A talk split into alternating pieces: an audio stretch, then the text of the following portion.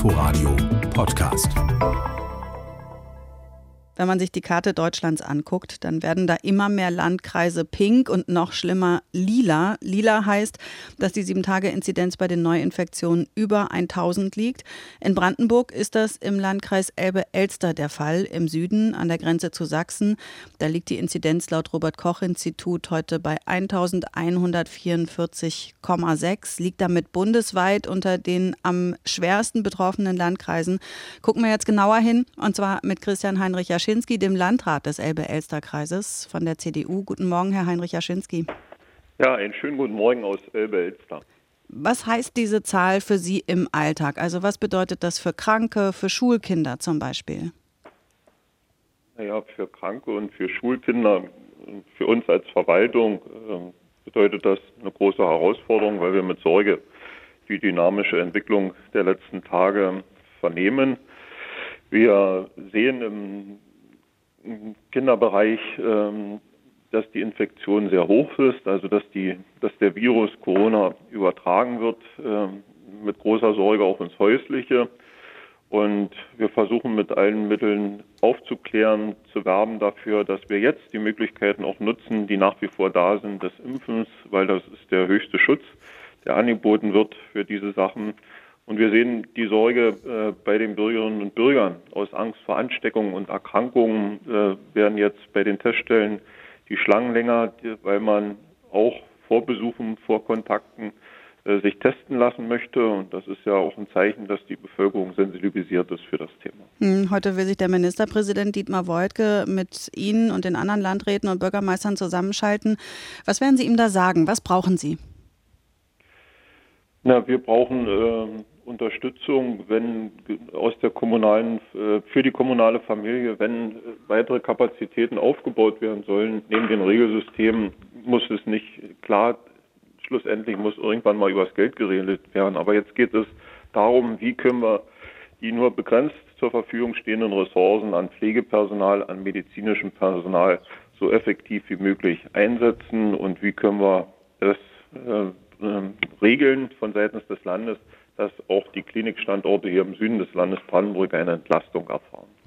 Dietmar Woidke hat ja gesagt, er will mit Ihnen vor allem darüber sprechen, wie man mehr Menschen dazu bringt, sich impfen zu lassen. Was haben Sie da für Ihren Landkreis für Ideen? Was planen Sie? Wie wollen Sie die Leute überzeugen? Also wir sind im Gespräch mit den niedergelassenen Ärzten. Dort gibt es ähm, die Aussagen, dass man im Moment die aufgrund der Impfnachfrage diese Impfnachfrage auch erfüllen kann. Wir müssen weiter aufklären, wir müssen werben dafür. Es gibt eine große Verunsicherung. Es gibt auch Menschen, die sich grundsätzlich nach wie vor nicht impfen lassen wollen.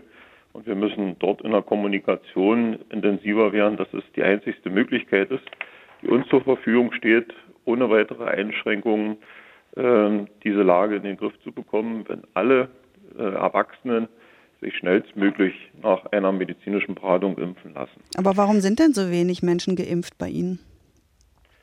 Wir haben genauso äh, im Landesdurchschnitt äh, die Problematik, dass wir äh, Bedenken haben. Dass, da haben wir vielleicht etwas falsch gemacht, alle gemeinsam in der Gesellschaft, in der Kommunikation.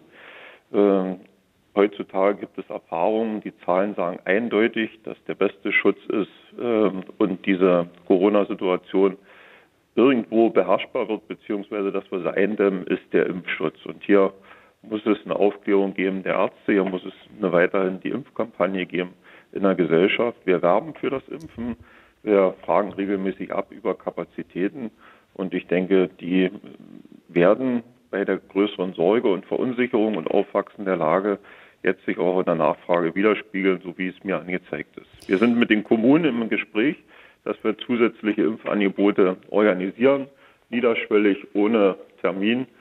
In den Kommunen, äh, das läuft jetzt in der Vorbereitung, aber es scheitert daran, wir haben eine begrenzte Anzahl von Medizinern.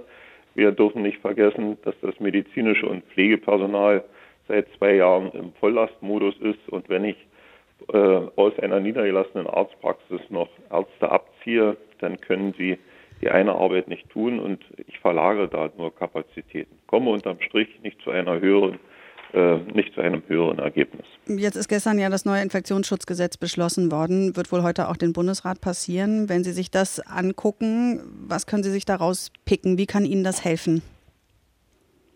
Ja, einige Sachen äh, setzen wir hier im Landkreis Elbe-Elster schon um. Und ich habe bei allen Verordnungen jetzt auf Bundesebene und Diskussionen auf Landesebene ein Fazit.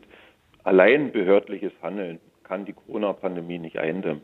Wenn es uns nicht gelingt, einen Ruck in der Bevölkerung zu erzeugen, ein Umdenken zu erzeugen, dass sich mehr Menschen zu ihrem eigenen Schutz, aber noch mehr Menschen zum Schutz ihrer Mitmenschen impfen lassen und sich vor Kontakten testen bzw. testen lassen und auch sonst die notwendigen Regeln beachten, äh, wird es immer schwieriger hier auch in der Lage im Sinn Brandenburgs. Christian Heinrich Jaschinski sagt das, der Landrat des Landkreises Elbe-Elster von der CDU. Vielen Dank für das Interview heute Morgen. Vielen Dank, liebe Grüße.